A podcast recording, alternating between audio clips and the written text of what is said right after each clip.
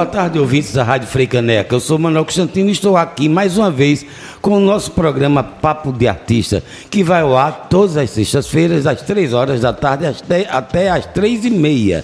E é, o que é bom é que vocês passam a conhecer mais de perto, sentindo mais próximo a vocês, os nossos artistas e sua produção cultural. E hoje eu tenho um prazer de trazer para vocês uma pessoa que já conheço há um bom tempo e que eu tenho a alegria de hoje poder entrevistar, que é o nosso querido Leopoldo Nóbrega, que é artista plástico. E ele é um multiartista, na verdade. Boa tarde, Leopoldo. Boa tarde, Manel. Que maravilha, né? Que honra estarmos aqui juntos agora. É. Nessa experiência, nessa fase da vida. É. Você fala tem umas décadas aí já. eu tenho um tempo, né? Um tempo, tempo. Mas é um tempo de cruzamento na, na cultura de um modo geral. Aí, ô Leopoldo Nóbrega, você vem que às vezes algumas pessoas, por exemplo, na minha família, ninguém é artista, que o único artista que apareceu foi eu. Depois é que surgiu meu irmão que agora escreve. ele já, ele já um, um sexagenário, que aí resolveu botar as mangas para fora. Eu achei ótimo, né? Que eu não sabia que meu irmão mais velho era um grande escritor. tá vendo você? E aí, mas você não. Você teve, graças a Deus, é, de viver, de ser filho de um artista que é, é Maria do Carmo Xavier. Verdade. Mamãe, ela deixou assim o espaço criativo numa dimensão que hoje eu estudo e tento trazer para os meus projetos e para as práticas de vida. Né, que na verdade é a experimentação, a descoberta dos materiais sensoriais mesmo, toda a parte da arte como sensibilidade. Muito cedo a gente ia para exposições de arte pois como é. um programa. Você era é artista plástica, você já convivia com tintas, Sim. com pincéis, com cores pessoas, pessoas. assuntos.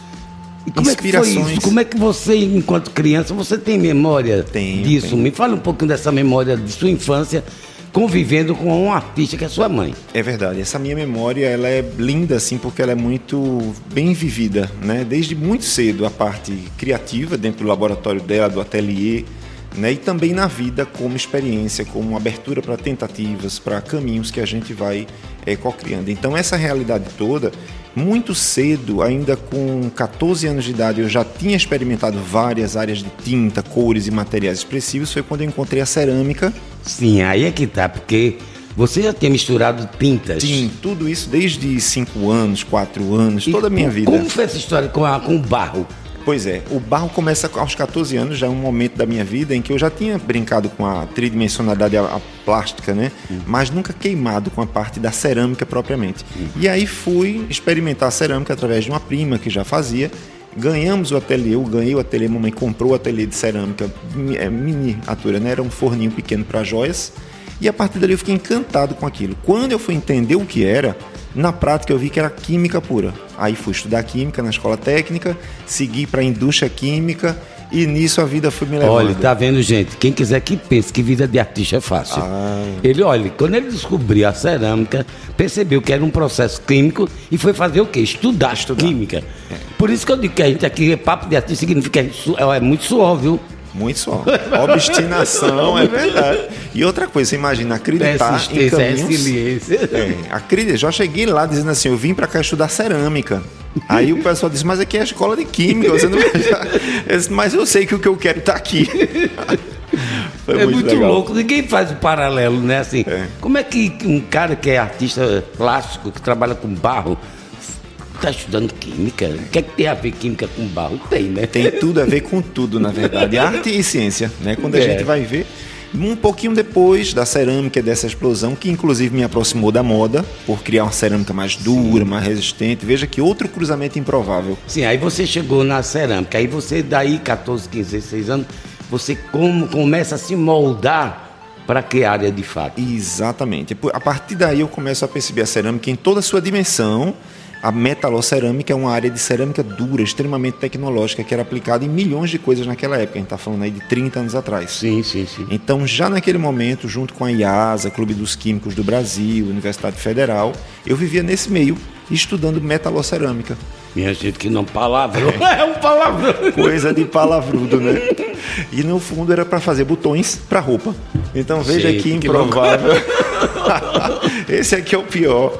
E isso é o que na verdade é o melhor, é o que mostra que a arte ela tem toda essa dimensão de cruzamento e que a criatividade é buscar. Pois é, eu me lembro de você no ateliê, de repente moda. Moda. Como é que foi esse salto da cerâmica, das tintas, começando da origem das tintas da cerâmica e para a moda, o mundo da moda pernambucana e brasileira. Brasileira, é verdade. O mundo da moda, então, se abriu para mim, eu digo que eu fui. A moda me pegou pela mão e me levou para o mundo dela. Eu digo isso. Uhum. Porque eu me percebo um artista plástico, né, nesse molde, literalmente das plásticas, da execução de milhões de linguagens. Quando eu percebi que essa cerâmica era muito resistente, para onde é que eu iria aplicar? A moda era mais um campo para mim, como uma tela, como um corpo mas não com a moda do padrão daquela época de consumo de produto industrial. Sim, exatamente isso. Que isso você... só veio depois, em 2000. Ah, ah sim, sim, sim. Porque aí eu percebi que também tinha esse lado, fui estudar moda onde? No nosso polo de confecção do Agreste, fui estudar mesmo. Eu digo que eu me doutorei na prática, porque quem entra ali há 30 anos atrás, naquele cenário produtivo, né, totalmente... É aquela área todinha ali. É, eu comecei em Toritama, Santa Cruz, Capivari, depois Caruaru, Pesqueira, todos esses você, locais. Menino, você se mudou do Recife. Literalmente. Aí passei dois anos fora, né, dentro desse interior desse circuito. E como é que foi essa vivência com os artesãos, com os, os funcionários, os operários, os criadores? Como foi esse processo Olha, dentro da sua cabeça e no seu mundo de. no seu processo criativo mesmo? Você sabe que depois da cerâmica, nessa trajetória artística, desenvolvimento, envolvimento com a moda, foi quando eu entrei na faculdade de marketing, que eu disse, preciso agora entender como é que funciona o mercado. Foi é fazer bom. uma graduação em marketing, administração com especialização em marketing. Então isso me deu uma preparatória para entrar no polo de confecção como consultor. Ah. Consultor de alguns assuntos que, inclusive, eu precisava entender na prática para adaptar os conceitos de administração e marketing. Sim, sim. Então, eu entrei com a ideia de como promover o produto de moda de Pernambuco. Porque até hoje a gente pergunta, inclusive, quem tem o desejo de ter uma calça de Toritama? Ninguém levanta a mão. Pois então, é, é o brand, né, o brand desse produto, essa marca institucional de Pernambuco, que é uma potência da moda e poderia ser trabalhado, ainda é deficiente. Imagine há 30 anos atrás. Pois é. Então, essa experiência toda no polo me deu lavanderias industriais, com plantas baixas de indústria, estamparias em Santa Cruz do Caparibe. Então, toda aquela tecnologia industrial, passando aí pela palavra design, que na época era uma inovação, sim, sim. depois com economia criativa, que é o que a gente vem agora, né? Indústria 4.0, é, são conceitos que movimentaram muito esse APL. E não é fácil ser um criativo lá. Eu fui coordenador. Pois é, isso que eu queria Não é perguntar. é fácil. Como é fácil ser criativo dentro de uma indústria que é extremamente objetiva. É, só que essa indústria ela vem sofrendo nessas três décadas aí de case para contar é, mudanças radicais no ambiente mercantil, porque o mundo mudou. Então imagina o quanto a indústria não está sendo impactada. Tudo que a gente antevia dentro do conceito, hoje elas estão sofrendo e vão sofrer muito mais rápido, uhum. principalmente o polo de Pernambuco. Né? Então a gente tem hoje uma desaceleração do consumo, consequentemente uma desaceleração da indústria e uma necessidade que a indústria trabalhe por produtos mais nichados. São coleções, Nicho, ou seja, coleções. entender o produto. E, inclusive assim, especificamente às vezes, às vezes até para certo tipo de público, né? Exatamente. Nicho mesmo, né? Nicho mesmo. E outra coisa, e a preocupação ambiental? Que a gente sabe Sim. o impacto da moda. Pois é, até por conta da tinturaria, aquelas tinturaria, coisas. Tinturaria, a própria produção industrial. Então hoje o upcycle, o reutilize, o diminua, tudo isso aí vai de encontro ao que foi plantado dentro do polo de confecção de Pernambuco. E como é que você se insere como artista criativo aí? Aqui o áudio pra mim. Como é que eu me insiro como artista é nesse... processo criativo mesmo. Você dentro da indústria de moda, uhum. é, qual o seu principal papel? Como você, onde você é protagonista? Olha, eu me percebo como uma pessoa que traz a informação associando moda e arte. É assim que eu me defino como um consultor, né, na verdade, de estilo e de mercado, do ponto de vista de moda e arte. Essas duas vertentes elas são fundamentais para que você possa agregar um valor para o produto de moda, para ter essência. Então isso tem sido uma sutileza muito difícil de introduzir ainda no polo de confecção com sustentabilidade, porque sim, sim. nada sem sustentabilidade hoje é, tem sentido. Hoje, hoje o mundo inteiro, né? É. É, aliás, o mundo inteiro mesmo está falando da questão da sustentabilidade. Qualquer coisa que você faça, mesmo no mundo mercantil, você tem que pensar na sustentabilidade. Sim, né? sim. A gente tem que pensar no coletivo. A gente está vivendo no mundo que um impacta o outro. Né? E todos nós impactamos o globo. Então, assim, a indústria da moda é um epicentro bem estratégico para a gente ver mudança de comportamento, preocupações verdadeiras no sentido político, né, planos estratégicos para realmente uma mudança estruturada, porque o polo de confecção ainda é uma coisa delicada para Pernambuco. Né? A gente tem muitos desafios ali a conquistar. Mas me diga assim, fora o, a questão, é a curiosidade mesmo de Manuelzinho Constantino. O lado mais criativo, é, você fala? É, como tirando a, a indústria Sim. em si, todo o processo de indústria, de industrialização da moda, uhum. Eu quero saber de Leopoldo, o artista, você o artista sabe, puro. Pronto, você sabe que até 2007 eu me mergulhei no processo industrial. De 2000 a 2007 foi minha imersão no polo de confecção. Né? Eu mergulhei para entender tudo deles no sentido industrial. Depois eu me rebelei um pouquinho e criei os ativistas da moda. Tinha pois que é. criar um núcleo de pensamento exatamente de como essa contramoda né, iria desenhar um futuro. Então a gente convidava criativos e fazia de forma coletiva já a experiência de escolher um tema que fosse inspiracional e mergulhar nesse tema para cada um criar uma peça com resíduos e descartes e materiais sustentáveis. Sim, é exatamente que eu queria entrar nisso.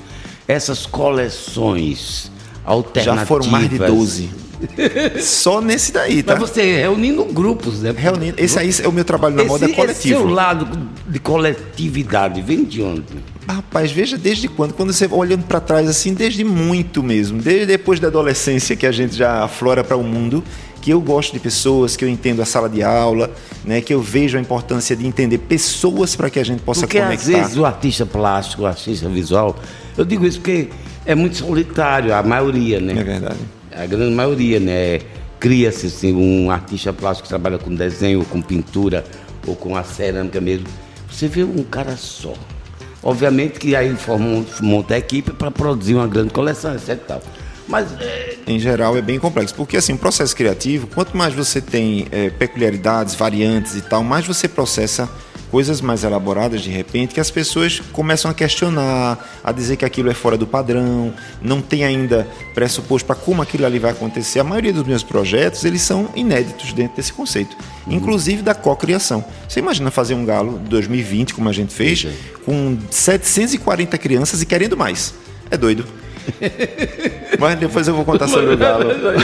A gente vai falar. Vai falar gente, sobre ele. Para quem não sabe ainda, Leopoldo Nobre é o criador do Galo de 2019, 2020 2000, e esse último, 2023.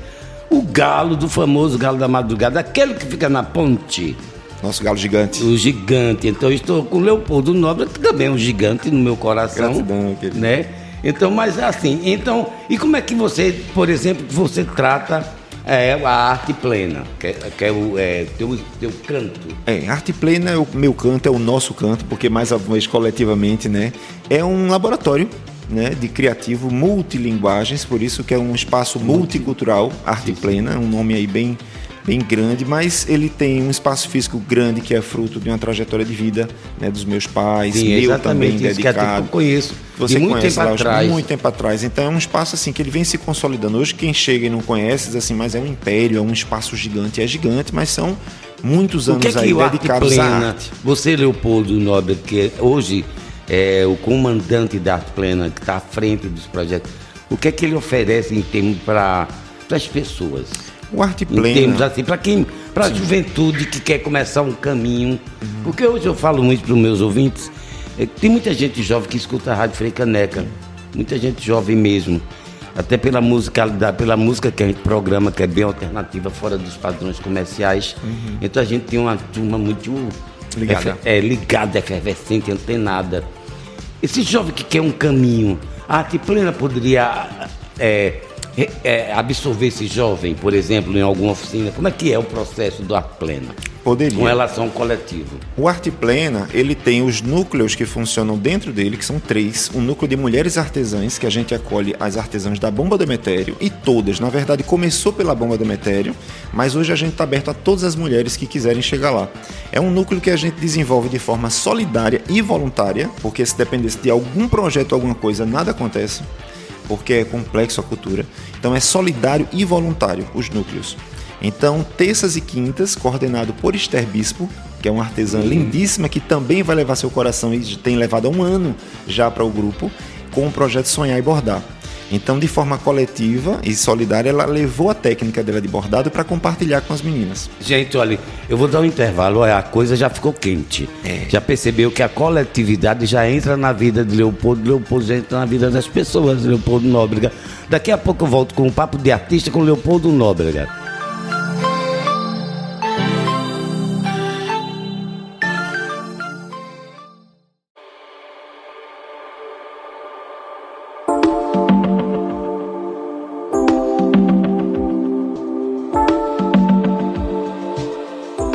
Você que está chegando agora, eu sou o Manuel Constantino e estou aqui com Papo de Artista, um programa que vai ao ar todas as sextas-feiras, de 3 às 3 e meia da tarde, aqui na sua rádio Frei Caneca. E o papo de hoje é com Leopoldo Nobre, artista multi. Eu acho que ele é multicultural, ele é, ele é plástico, ele é visual, ele é, ele é do barro, ele na verdade é da moda, ele é uma pessoa que, que é pleno. Por isso ele, a gente está falando de arte plena, que o é ateliê. E, aí, e a gente está conversando justamente dos núcleos que formam o ateliê Arte Plena e que recebe a comunidade. Sim, você disse que tem um núcleo das mulheres artesãs. Mulheres artesãs, né? Lembrando que o Ateliê Arte Plena é um espaço que ele tem a coordenação também de produção executiva, né? E design também de Germana Xavier, que é minha irmã.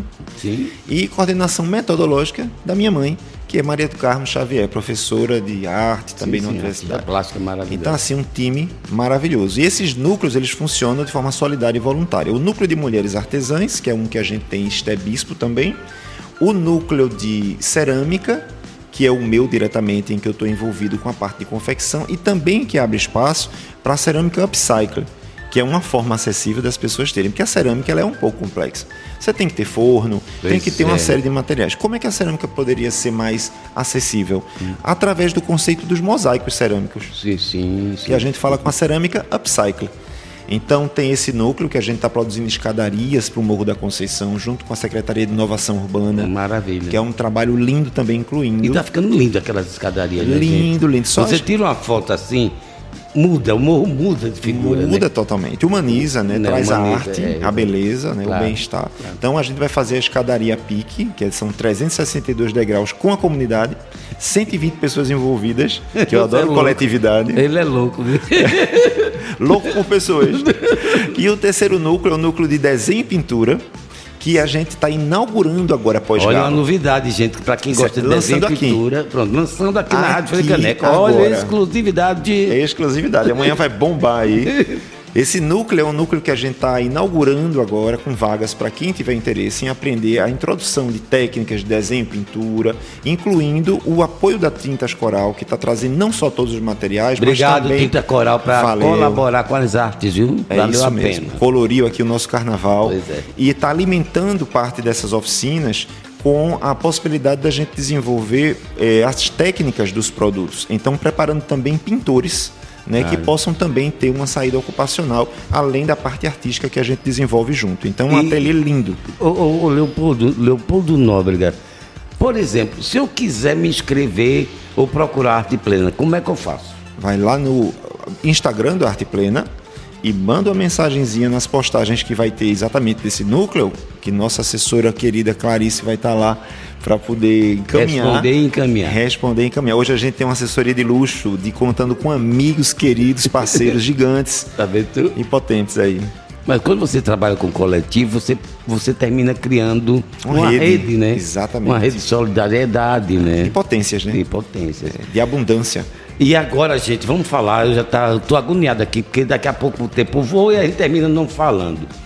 Como foi Leopoldo Nóbrega, sua viagem no primeiro Galo da Madrugada que você criou, que foi o Galo da Madrugada, o Galo Artesão em 2019.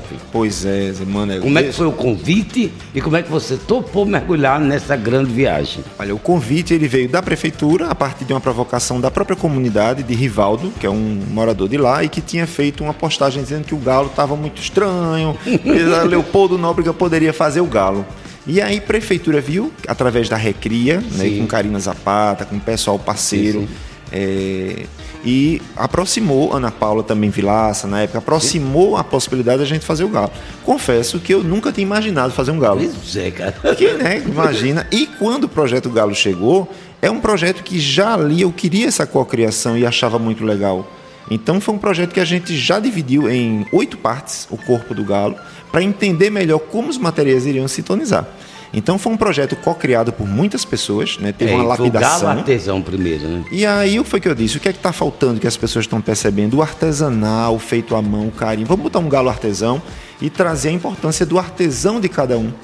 Então um médico é artesão, um cozinheiro é artesão, né? Todas as pessoas que fazem com a mão, fazem com amor, fazem com processo, é um artesão. E essa foi a narrativa daquele primeiro Sim, galo. sim, sim. Que trouxe as- os Você jeans, do- trabalhou, então, no primeiro que você trouxe o jeans. jeans, as sobras do jeans. de- As tinha que falar né? sobre tudo aquilo. E Então a a- questão que era já, já trabalhando em cima da sustentabilidade. né? Sustentabilidade total. A gente teve 50% de composição do galo feito com materiais descartados.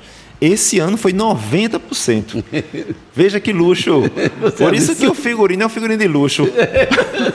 Tá- Tudo é reaproveitável, né? Tudo é reaproveitável. A gente troca o, o ma- matéria-prima pronta pelo beneficiamento de resíduos através da artesania. Quantas pessoas trabalharam no Galo Artesão de 2019? 2019, acho que umas 150 pessoas. Foi um time ainda pequeno, muito pequeno ainda, porque eu queria. Minha gente, ele é muito exagerado. Muito pequeno ainda. Tinha 50 na cola, assim, todo dia e mais. Quanto tempo dura, por exemplo, durou o processo do começo ao fim do Galo Artesão de 2019? Cada ano é atípico, né? Inclusive pois porque é. muda a gestão, muda conceitos e etc. Aquele ano a gente teve seis meses de antecedência para pensar no projeto. Sim, planejamento. Planejamento Processo criativo também. né? Dois meses e meio mais ou menos para execução. Que foi um período assim que a gente teve um pouco mais de tempo, dois meses. Gente. Mas de lá para cá o negócio foi ficando muito apertado e chega a ter assim menos que dois meses às vezes para poder executar. Isso é perigoso, é assim é trabalhoso, Porque cansa um tem pouco ter- mais. é- é a- tem que ter uma perfeição, né? da- É, a gente que gosta de fazer um Até negócio por conta da segurança, que é enorme. também, aquele também, galo é enorme. É verdade. E são ela- processos assim inovadores. A gente não está pegando uma malha pronta, esticando e cobrindo um campo azul. Pois é. A gente está criando uma estrutura de elementos que possam adornar com luxo, com riqueza. Ou seja, tem laboratório prévio. O, o primeiro galo tinha quanto é a altura dele? A altura deles continua a mesma, 28 metros. Gente, é, é a altura Ah, mesmo. é quase um Eu- prédio eu, de nunca 30 tinha dimensão, metros, né? eu particularmente nunca tinha perguntado muito a altura, né? É, é gigante. 8 Que- toneladas. Aí a gente chega no Galo da Madrugada de 2020, que é o Galo Circense de olho do- no futuro, que também foi muito lindo o Galo Circense. Foi. Foi o primeiro que a gente trouxe energia, trouxe a- os LEDs, é, né? Tecnologia limpa. Pois é, pois é, que eu- e que foi uma novidade, uma novidade, no novidade. sentido de renovação, né? Exatamente, veja. Inovação. Quando você fala renovação e inovação, onde é que está a novidade? Está na criança. Eles é quem vão levar para o futuro. Então, quando a prefeitura sugeriu o tema aí, foram eles que sugeriram, Galo Cicense. Aí eu disse, mas Galo Cicense, vamos botar Galo Cicense de olho no futuro? Aí o título aumentou e deu espaço para a gente trazer a criança, a ideia do futuro, para o Cicense ser um pano lúdico dentro do conceito. sim, e lado não, não é o material principal. Então, assim, foi muito interessante porque eu disse como fazer com as crianças. Vamos novamente subdividir as partes. Então, eu tinha discos de vinil que foram me os lembro, suportes. Foram lantejoulas gigantes. Tu imagina que luxo você dizer assim, vamos fazer um galo todo de lantejoula. Não, isso aí vai pular da ponta, é doido. Mas as lantejoulas, se for feito por muitas pessoas, a gente consegue. Cada um deu conta de uma lantejoula. Uhum. Vê que luxo. Aí você trabalhou com quantas, quantas, quantas crianças de onde essas crianças? Mais de 740 crianças do mundo. Graças Do a. mundo? Peraí. Do peraí. mundo. Vou contar. Peraí, vamos ter que contar essa história, pelo Você amor de Deus. sabe que eu queria. é, a gente colocou 38 placas de LED no corpo do galo. Então, antes da pandemia, a gente parece que estava antevendo literalmente de olho no futuro. A gente tinha ali 20, 38 janelas de conexões.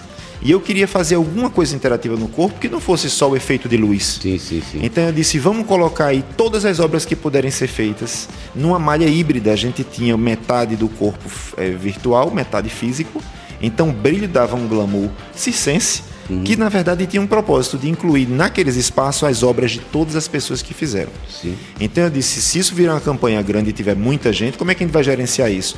Fomos pedir apoio à nossa querida Jo Mazarolo, que está já partindo aí de Recife, é, exatamente. mas que nos abraçou mais uma vez com uma- o apoio da Rede Globo no sentido de gerenciar as, aquelas imagens para criar Sim, um sim. vídeo que pudesse entrar todas dentro das telas. Então contamos com todos os apoios, uma loucura aquilo, viu? uma loucura. Mas e aí lindo, fizemos fantástico. oficina em Recife, vinte e tantas oficinas, depois em Salvador, Fortaleza, Rio de Janeiro, São Paulo, Minas Gerais e aí por fim em Nova York. O pessoal do Quabales, de Salvador, Sim. Que estava lá em Nova York, perguntou se podia fazer uma oficina lá também com as crianças. Foi a coisa mais linda do mundo. Virtual. A gente estava antecipando os tempos sem saber. Pois é, que, que aí iríamos enfrentar uma pandemia, uma pandemia. onde teríamos que fazer tudo Literalmente, tudo virtualmente através das janelas. das janelas. E a inclusão digital, mais do que nunca, aconteceu ali. Uhum.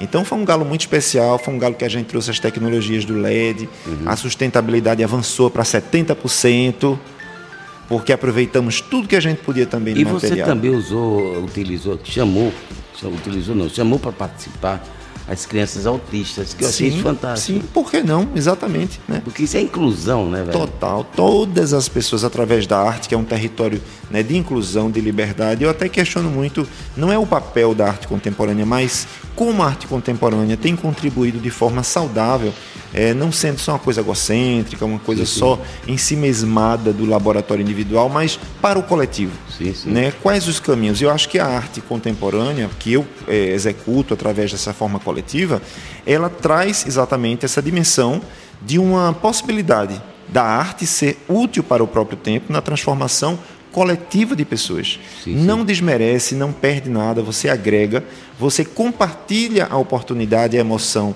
e a experiência que reverbera, né, por aí, por isso o desejo do carnaval o ano todo, porque está no uhum. coração de todo mundo, né, a potência do que é o nosso carnaval.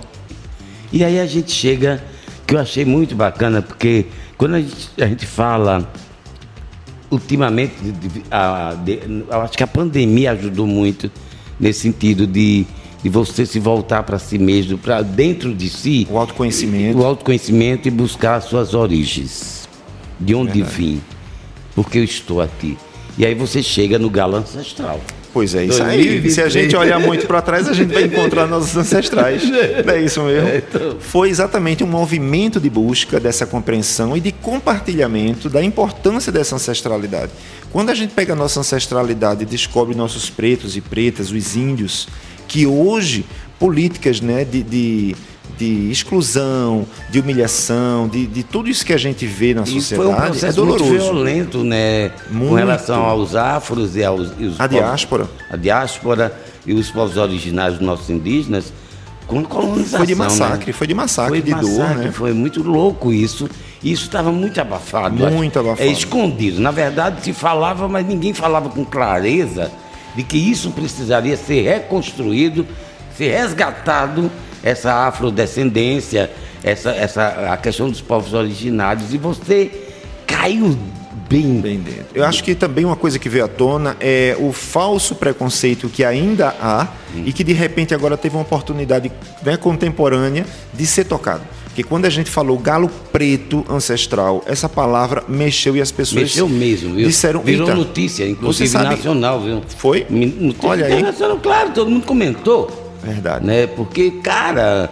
Até porque o galo da madrugada é nacionalmente conhecido. Sim, mas quando você é internacionalmente, e quando você coloca o galo preto ancestral, aí mexe inclusive com aquele preconceito escondido. Você sabe que. Ou disfarçado, né? 24 esculturas do galo e a primeira preta é essa. Então isso é um exemplo desse reflexo do próprio comportamento social. E como você chegou, como veio dentro de você esse galo ancestral? Você pessoa, você artista? Olha, eu tenho uma ligação muito forte com o xamanismo, né, com essa questão da natureza e das forças ancestrais mesmo. Uhum. Né? Eu sempre tive essa percepção, essa compreensão, é, entendo que é importante a gente saber de onde a gente vem e principalmente quando a gente conhece a história, aí é que a gente vê mesmo que é um assunto que tá, que precisa. Quanto mais a gente tocar agora, a gente pode contar. Eu então, me senti muito representado nesse bom, galo, sabe por quê? Porque minha bisavó era funiô, índia, funiô. Eu me senti representado ali na, na minha ancestralidade, Sim. entende? Quer dizer, eu sou registrado como pardo, ninguém me registrou como indígena, entendeu? Tá, minha, tá entendendo como é louco isso? E quando, é, quando você vê um galo ancestral, pô, eu sou representado aí. E eu acho que isso, a, que a grande maioria da população nossa é afrodescendente, gente. E, e, também descendente do, dos povos originários. Então, para que negar isso, né? E outra coisa, e por que através disso você ainda ter discriminação, preconceito, é. de, exclusão? Gente, isso, é, isso aí não existe. Eu acho que você deu um, uma grande lição o Brasil inteiro de como pode ser, como podemos incluir e resgatar é, a, a, questão da nossa ancestralidade e dos povos originários. Acho que você Sim. Contribuiu como artista e como gente. Que bom, que bom, que bom saber disso. E tem coisa boa vindo por aí, viu? Próximo ano aí tem coisas que vocês vão gostar, vocês vão se orgulhar muito. Aqui tem que ser o spoiler, né? Frei Caneca é nosso cantinho. Maravilha. Ô, Leopoldo, nosso tempo está acabando. Eu queria que você se despedisse dos nossos ouvintes da Rádio Frei Caneca e me prometendo trazer novidades sobre o Arte Plena quando você abrir essa oficina na área de desenho e pintura. E pintura eu faço questão de você se comunicar com a gente para que a gente possa fazer uma entrevista específica oh, sobre o Arte Plena. Agradeço desde já, Manel, que maravilha. Gente, uma gratidão estar aqui nessa oportunidade de poder falar mais um pouquinho do Galo Preto, de toda essa trajetória que inspira, que compartilha coletividade. Né, agradecer a prefeitura por ter dado essa abertura até hoje, né, nessa experiência, porque é muita ousadia né, trazer a escultura do Galo como epicentro de transformação social, claro. né, impacto também. Então a prefeitura do Recife está de parabéns por acreditar nessa linha de pensamento e dar espaço. Né, e todos os colaboradores, Arte Plena, Germana Xavier, você que está aqui abrindo espaço da comunicação para a gente, né, tanta gente bonita que na hora que a gente começa a falar nomes é, vai faltar é, o tempo. Mas, Mas quantos, assim, para terminar, você reuniu quantas pessoas no Galo Preto? Ah, o Galo Preto Ancestral, a gente teve 150, uns 200, 300, quase 300 pessoas. Olha aí, todo, gente, é. eu queria agradecer a Leopoldo, esse 150 artista, mulheres. Esse artista coletivo, que tem um sentimento de coletividade lindo, que eu tenho uma admiração profunda. Volto sempre. Com certeza, com o maior prazer do mundo. Gratidão. E aí vocês continuam com a Rádio Frei Caneco, o programa Papo de Artista teve na técnica Fábio Rodrigues, na produção Alex Richard. Rádio Frei Caneca, toca cultura, toca Recife, toca você. Volto na próxima sexta-feira com Papo de Artista.